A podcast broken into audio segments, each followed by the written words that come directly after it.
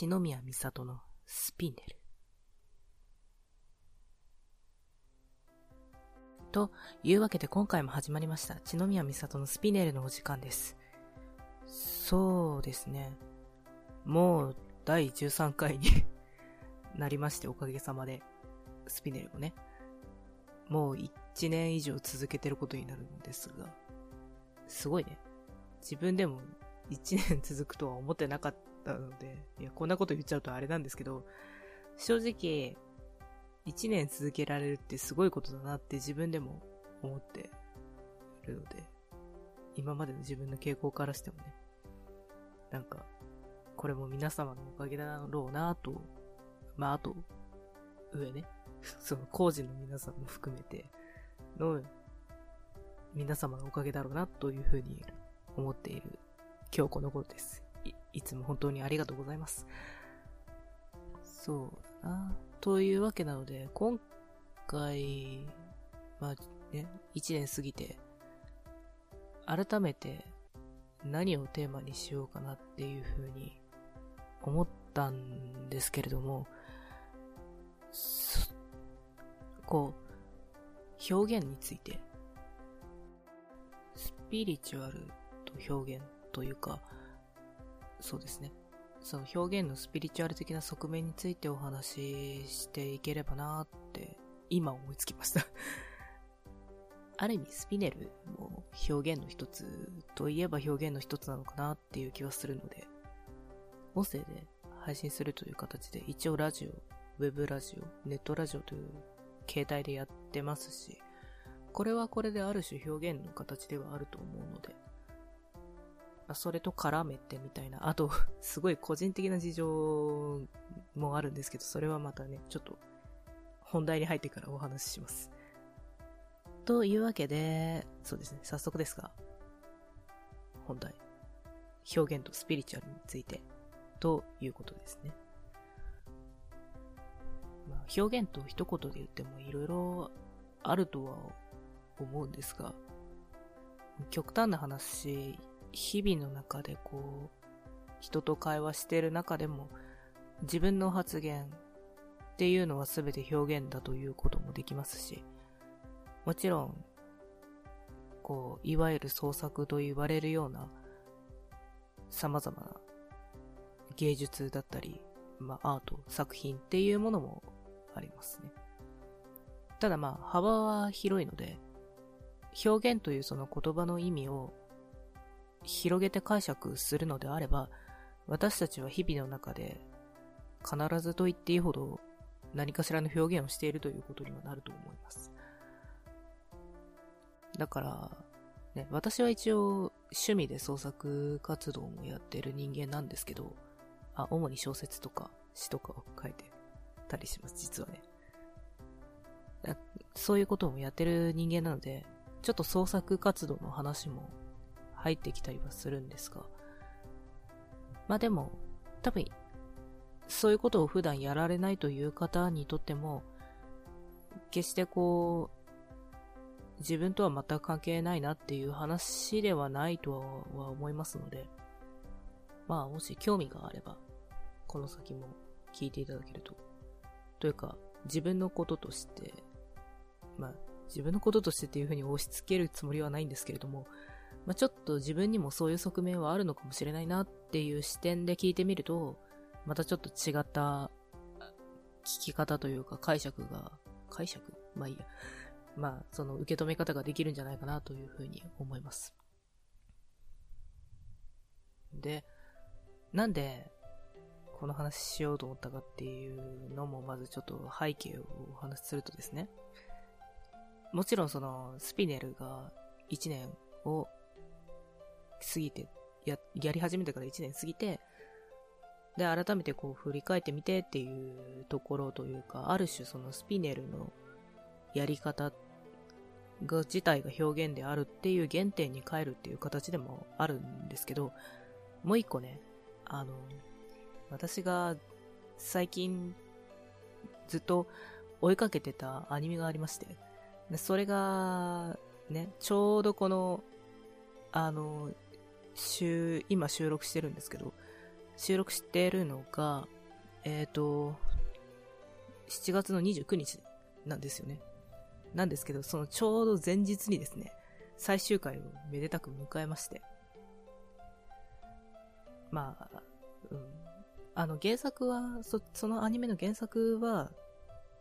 かなり前に連載されてて、でも、特に終わってるんですけど、で、私は、その原作のリアルタイムで連載された頃というのは全然知らなくて、でも今、今というか、その、ね、こう、間を随分空けた上での、こう、アニメ化っていうのに当たって、で、私も最初から、その、アニメ自体も最初からその、リアルタイムで見ていたわけではなくて、途中参戦というか、まあ、途中でちょっと、いろいろきっかけがあって、ハマって、で、まあ、最後まで見ようと思って見始めたアニメだったんですけど、それがまあ、最終回を迎えましてね。で、やっぱりそういう風に、その、表現というか、作品、それも、すごい長い間、多くの方々に愛され続けてきた作品っていうのを、改めてこう追っかけてみる。その、愛されてる部分というか、そのファンの方々が、こう実際にこうリアルタイムで盛り上がってる様子を、こう一緒にこうその空気感を味わいながら追っかけていくっていうことをやってる中で、やっぱりその表現というもの、創作活動というものに関して改めて考えさせられる機会がすごくあったなっていうのがあるんですよね。で、まあ、ちょっとその一末の寂しさを抱えつつ、やっぱりちょっとね、感慨深いなっていうのを抱えつつの、ま、今回はこういうテーマにしようかなっていう個人的な理由もあったりします。あの、多分、あの、作品名伏せてますけど、わかる方にはわかると思います、これはい。結構有、まあ、結構、結構どころじゃないね。有名な作品ですし、多分、アニメとして今3クール分放送するアニメってすごい珍しいと思うので、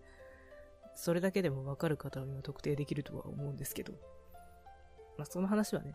あの、割愛します。あの、ちょっと、今回のあれとは、またそれるというか、ちょっと別方向で語ってしまうので、それは一旦置いといて、まあそういう理由もありまして、そうね、表現について話そうっていうふうに思い立ったってことなんですよ。で、先ほどの話に戻ると、その、表現って我々日常的にしていると言っても過言ではないものなんですが、まあ、そうですね。多分に、普段のその会話の中とかでもこれ、覚えがあるっていう方は結構いらっしゃるんじゃないかなと思うんですけど、なんかこう、自分が考えてることを表に出す、なんていうのかな。自分が意識してるところを、こう、表に出すっていう表現っていうのはもちろんあるんですけど、なんか、たまに、降りてきたとか、なんか降ってきたとか、インスピレーションがこう湧いてきたみたいなことってあるじゃないですか。なんか、自分のその、意識していたところ、想定していたところじゃないなんていうの、内容だったり、なんかレベルのものだったりっていうのが突然こう自分のところにやってくる感覚っていうの、多分これはあると思うんですけど、特にその、まあ、創作活動何かしらやっていらっしゃる方、やったことがあるっていう方は、おそらく一度は経験したことがある感覚だと思うんですけど、これは。その、いわゆる何かが降ってくるとか、降りてくるとか、インスピレーション湧いてきたとか、まあ、いろいろ表現はあるんですけど、どっちにしても面白いのは、その、降ってくるとか、降りてくるとか、湧いてくるとかっていうのは、自分自身の動作じゃないんですよね。あの、なんか、ある意味受け身というか、その、自分自身が起こした動作を表す言葉じゃなくて、何かが自分の方にやってきたというか、何かが自分に働きかけてきたっていう感じのその表現じゃないですか。まさしく表現ですけど。だからい、そういうインスピレーションって言われるもんだったりとか、アイデアとかっていうのは、なんか自分の、ある意味外というか、自分の意識している部分の外ですかね。から来るっていう感じがすごく、なんていうのかな、その、それを受け取る人の共通認識としてあるのかなっていう気がするんですよね。で、これをスピリチュアル的に言うとですね、その、まさにその、降りてきたとか、湧いてきたとか、そういうの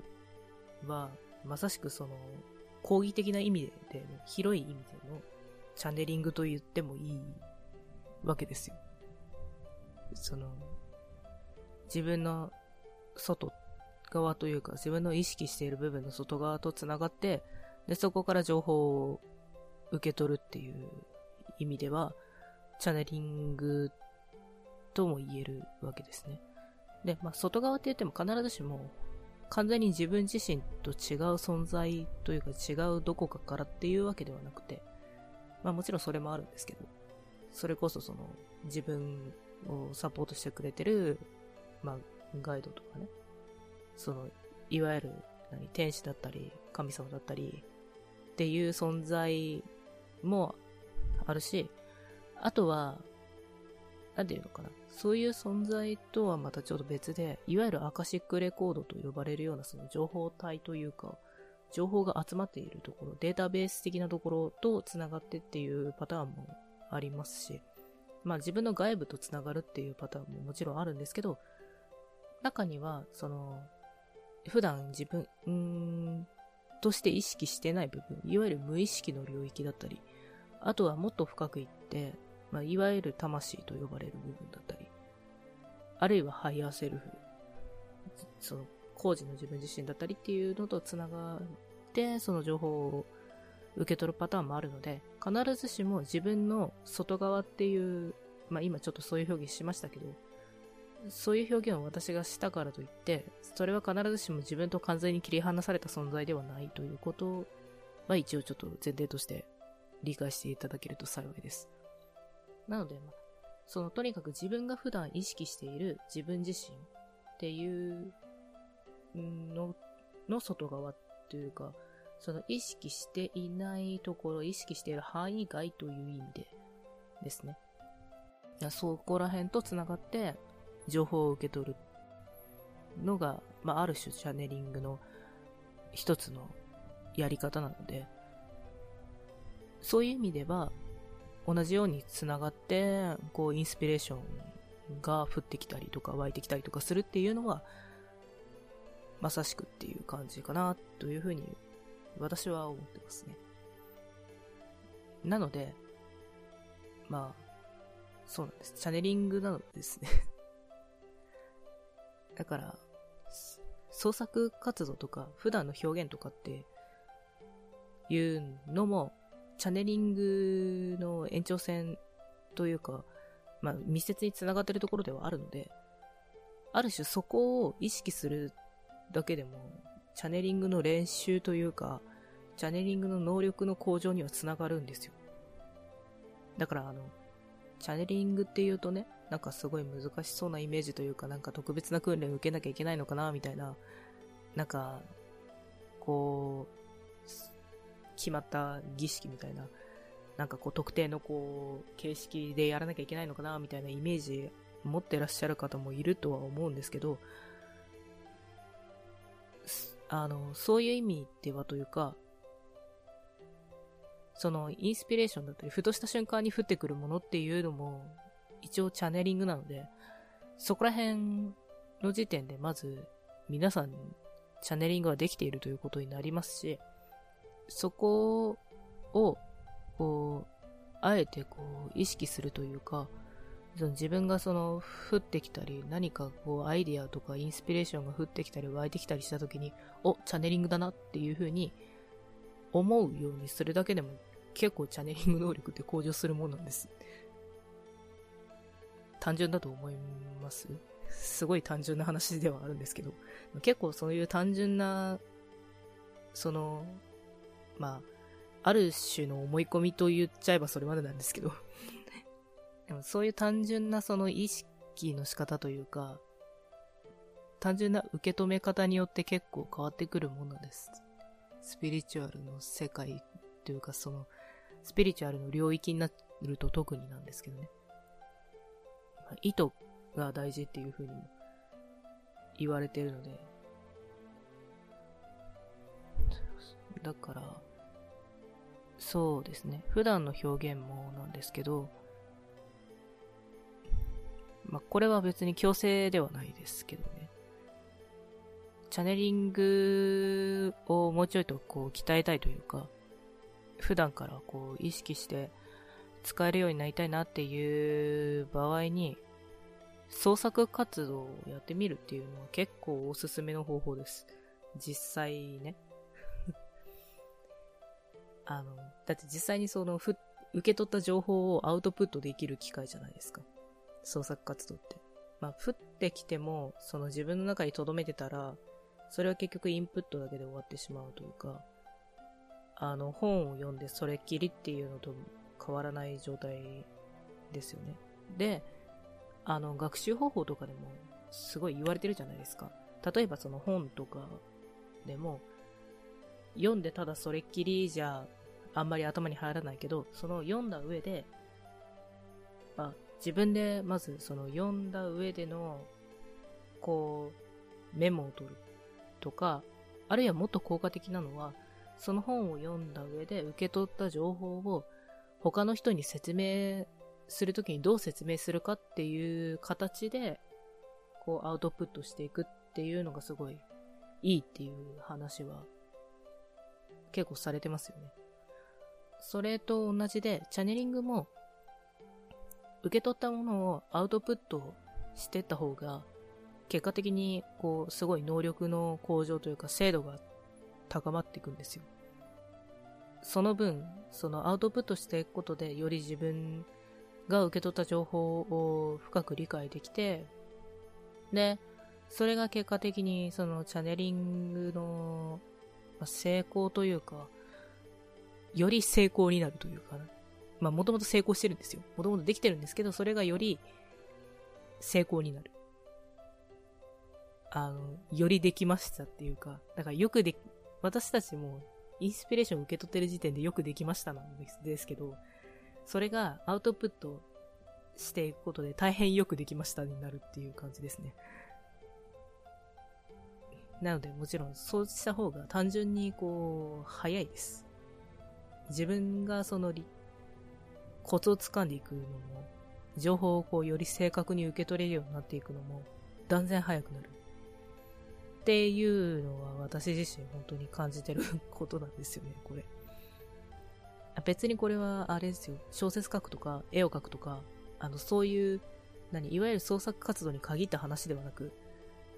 例えばその、普段の中でも何かこう、降って降ってきたアイデアとかがあったら、まあ、それを書き、まず書き留めておいて、まあ何かきっかけがあればそれを出していくっていう機会をちょっとこう、狙ってみるというか、意識してこう探してみるというか、そういう心意気ってすごい大事かなって思います。あの、それこそね、ブログ書くとか日記書くとかでもすごい効果的ですよ。その、受け取った情報、チャネリングで、多分、まあ、チャネリングでって別に確信はなくてもいいんですけど、なんか、ふって受け取った情報というか、なんか自分でも予想だにしなかった情報が降って降りてきたので、おってなって、なった時に、こう、ちょっと日記に書き留めておくとか、するだけでも全然違います。まあ、ただ、先ほどのその学習法、その本を読んだ時のっていうのと同じように、他者に、他の人に伝える形でアウトプットした方がより効果的というか理解、理解度が深まるところはありますね。なので、別に本当にそれを他者に伝える形で書いたやつを本当に他者に見せる必要性はないんですよ。別にその形で書いたからといって絶対他者に見せなきゃいけないっていうわけではないです。あの、誰かが読んでくれる前提で書いたからといって、必ずしもその、何かこう、文章をまとめてこう、発表しなきゃいけないっていうのでもないし、ブログに載っけなきゃいけないとか、SNS で投稿しなきゃいけないとかいうこともないんですよ。そこは切り離して考えちゃっていいんです。自分がその、誰、もし誰かに伝えるとしたらっていう形で書くっていうところがまず、その、アウトプット、効果的なアウトプットであり、そう、自分の情報の理解度だったり、あるいは、まあ、今回で言うならば、インスピレーションとかアイデアを受け取る、その、自分の意識外のところから受け取っていく、そのチャネリングの能力の向上につながるわけですね。あ、もちろん、その、出したいという場合は出しちゃって全然構わないと思います。その、他の人に見せるか、見せられるというか、見ていただける形でね。ただ必ずしもそれをする必要はなくて、まあ自分の中だけでというか、その自分の記録、個人的な記録だけに留めておくにしても、何かこう、もし誰かにこう見せるのであればっていう形でまとめて見るっていうのはすごい効果的ですよっていう話ですね。なので自分でこう普段から日記をつけてらっしゃるとか、まあ、あるいは何かこう記録をつけてらっしゃったりとか、あとは自分だけで別に誰かに見せるつもりはないけれども、ちょっとこう自分がこう思いついたままにこう創作活動とかしてたりするんですっていう方は、自分だけのためであっても、ちょっと他者の目線というか、誰かにこう伝えるっていうことを意識してアウトプットしていくといいと思います。それだけでも結構変わってくるんですよ。いや、本当に。これは変わってきますよ。うん。まあ、私は先ほども言ったように創作活動も一応している人間なので、これは本当に思いますね。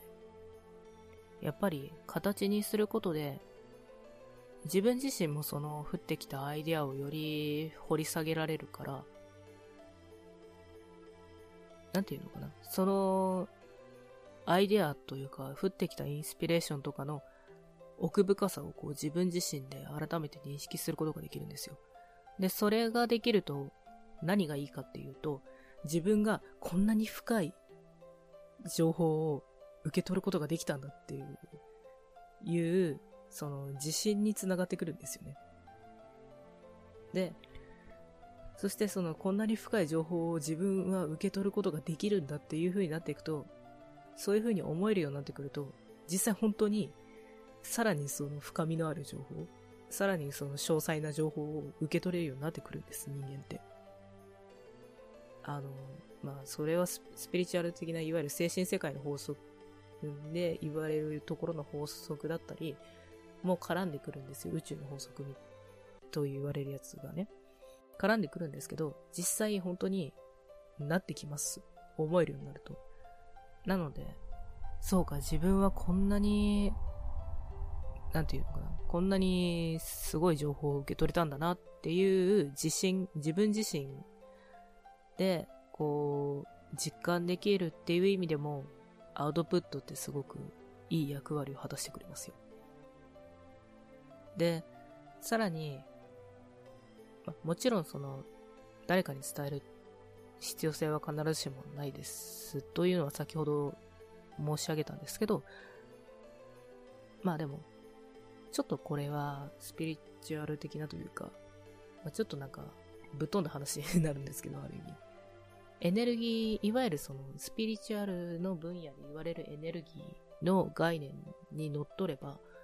その他者、誰かに伝えるつもりで、誰かに伝える定義で、こう、アウトプットするっていう行動は、ある意味その時点で、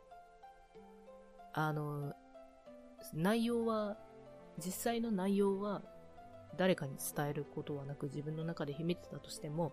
エネルギー的にはそれを思いは他者に伝わってることになるんですよ。他者に伝わるというか、その、誰かに伝えるという体でっていう、その、誰かに伝える形でのエネルギーがそこに生まれて、で、実際にその、えっ、と、意図通りに、エネルギーがその、他者へ向かうエネルギーっていう形になっていくんですよ。その自分側にこう、内側のエネルギーじゃなくて、外側のエネルギーになっていくんです。で、そうなると、たとえその実際の内容が、その三次元上で誰かに伝わることはなくても、エネルギーレベルで誰かに伝わるっていうことはあり得るんですよね。で、そうなると、あの、たとえ、その自分たち、その、私たちが意識の部分で何も、まあ、知らなくてもというか、気づいていなかったとしても、ある意味その高次元のレベルでだったり、エネルギーのレベルでっていう部分だと、何かしらこう、実際にお互いに影響を及ぼし合っていて、その無意識化のレベルで変化が起こる。別、それはその、アウトプットをした方だけじゃなくて、そのアウトプットした、まあ、エネルギーというか、ある種そこに込められたエネルギー的な内容、情報それこそその私たちがチャネリングで受け取るような情報が入ったエネルギーを無意識化で、その自分の意識していない部分というか意識の外側の部分で、実は必要としている人に、こう、影響を与えるというか、そこの波長があって、噛み合って、で、お互いその意識していないところで、無意識か、もう、それよりももっと深い、ある意味魂とか集合意識と呼ばれるレベルの部分で、影響を与え合うというか、お互いにこう、変化が起こるっていうことも実際にあるんですって。というのも今ちょっと、あの、これ、それこそ本当に降りてきたというか、その降りてきてるのを、まさに降りてきてるのを話してる状態なので ですってとしか言えないんですけど、そうらしいです。なので、自分の記録用に、その、アウトプットをするにしても、誰かに伝える形でっていう風にちょっとその発想を変えてですね、まあ表現方法も変わるんですけど、そうなると。発想と表現方法を変えて、こう、記録したりとか、あるいは創作したりとかすることで、たとえそれを実際にこう誰かに見せたりとか、こう、インターネット上とかに、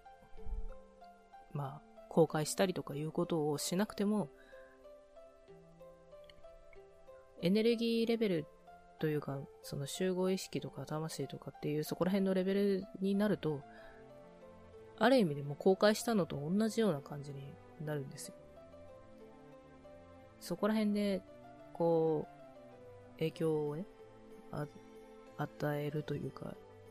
お互い変化が、それをきっかけに起こってるっていうこともあるので、だから、ある意味あな、あなた自身がそれをやるだけで、その、人に見せ、もし人に見せるとしたらっていう形で、見せるとしたらとか伝えるとしたらとかいう形でそのアウトプットするだけで、ある意味あなた自身の受け取った情報で、それをアウトプットした情報っていうのが、こう、他の人にも世界に影響を与えていると言っても過言ではない。そうなんです。だからこそこう、だからこそ実際にこう見せなくても、実際に公開したりとかすることはなくても、そういう意識でやってみると、だんだんこう、なんとなくかもしれないですけど、自分がこう世界と繋がっ、世界、まああるいは全体と言うべきかもしれないですけど、と繋がっている感覚というか、自分がその中で、こう、何か、何かやっているというか、その中でこう、創造性を発揮しているというべきですかね。っていう実感がちょっとずつ湧いてくるようになる、じゃないかなと、私も思います。なんかすごい曖昧な表現になってしまってあれなんですけど、あの、なんか途中からすごい降ってきた情報をお話ししているので、私自身も今、私のその、あの、健在意識、普段その意識って呼んでるところも、へえ、そうなんだって思いながら喋ってるんですけどね。なんで、だからそういうこともあるそうなので、よし、もしよければ皆さんも、こう、アウトプット、何かこう、情報を受け取ったり、あるいは、まあ、これは本当に普段の学びにも使える方法なので、何か情報を受け取った時に、その情報を誰かに、他の人に伝えるとしたらというまあ、想定でアウトプットしてみるといいと思います。おすすめです。もちろんそれを公開するのも OK です。で、それはもう普段の表現も、普段のその学びだったりとか、日常会話だったりっていう、そういうレベルの表現でもそうだし、もちろん創作活動っていうレベルでもそうですね。そういう方法は大変におすすめですね。チャネリングを、まあ、意識してやってみたいっていう方とかには特におすすめです。あと、普通に、チャネリングとか、そういうスピリチュアルな運抜きにしても、こう、自分でより理解ができる学びが深められるというか、単純にこう、なんていうのかな。ただこう教養というかその知識をこう、頭でっかちに詰め込むよりも、いろんなものに対する理解が深まるので、人間としても深みが出てくる。そういう人になれるんじゃないかなと思います。なんか結局表現の方法っていうか表現とスピリチュアルっていう話をしていたら、まあ、大きくずれてはないですけど、何かこう、この方法おすすめですよっていうプレゼンみたいな感じになっちゃったんですけど、そういうところですかね。うん。まあそのプレゼンが多分今回の言いたかったところだと思うので、ぜひ、良ければ、ピンときた方は参考にしていただけると私も嬉しい限りです。では、最後にインフォメーションを。えっ、ー、と、今回も結局チャネリングの話にすごいストレートに繋がってしまったんですけど、そのチャネリングに関する無料メールセミナーというのを私手前味噌ながら配信しておりますので、もしこれを聞いて、今回の話を聞いて、まあちょっとその方法を試してみて、これはもっとちょっとちゃんと学んでみたいなと思われた方がいらっしゃいましたら、ご検討いただけると嬉しいかなと思います。あの、実はね、そのメールセミナーの中でも、ある意味アウトプットで、こう、チャネリングをしていくというか、アウトプットをすることで、チャネリングしやすくなる方法っというのもご紹介してますので、ぜひ あとはそうですね。チャネリング、私がチャネリングをして、で、皆様にそのメッセージをお伝えするサービス。それこそ、私がそのチャネリングで受け取った情報をお伝えするサービスというのもやっております。まあ、この場合対象をちょっと絞って、皆様のハイヤーセルフか、もしくは皆様にサポートとしてついてくれてるガイドと呼ばれるような存在かっていう風な形にはしてるんですけれども、こちらも何かこう、気になるというか、なんか聞いてみたいなっていう風に思われた方は多分、本当に上からメッセージがある可能性が高いのでうん、よろしければ、そちらもチェックしていただけると。詳細は、えっ、ー、と、ブログというか、サイトの方から聞いてくださってる方は、各回のページと、あと、ポッドキャストからの方も概要で、YouTube の方も概要で URL をそれぞれ載せておりますので、詳細はそちらからご覧くださいませ。あとは、そうですね。ちょっと、あと、まあ、これは予告というか、まだ実現段階ではないんですけれども、ちょっとまた新しい形でのね、チャネリングの提供サービスというのを考えております。ので、そちらも、ね、もしかしたら、今聞いてくださってる方で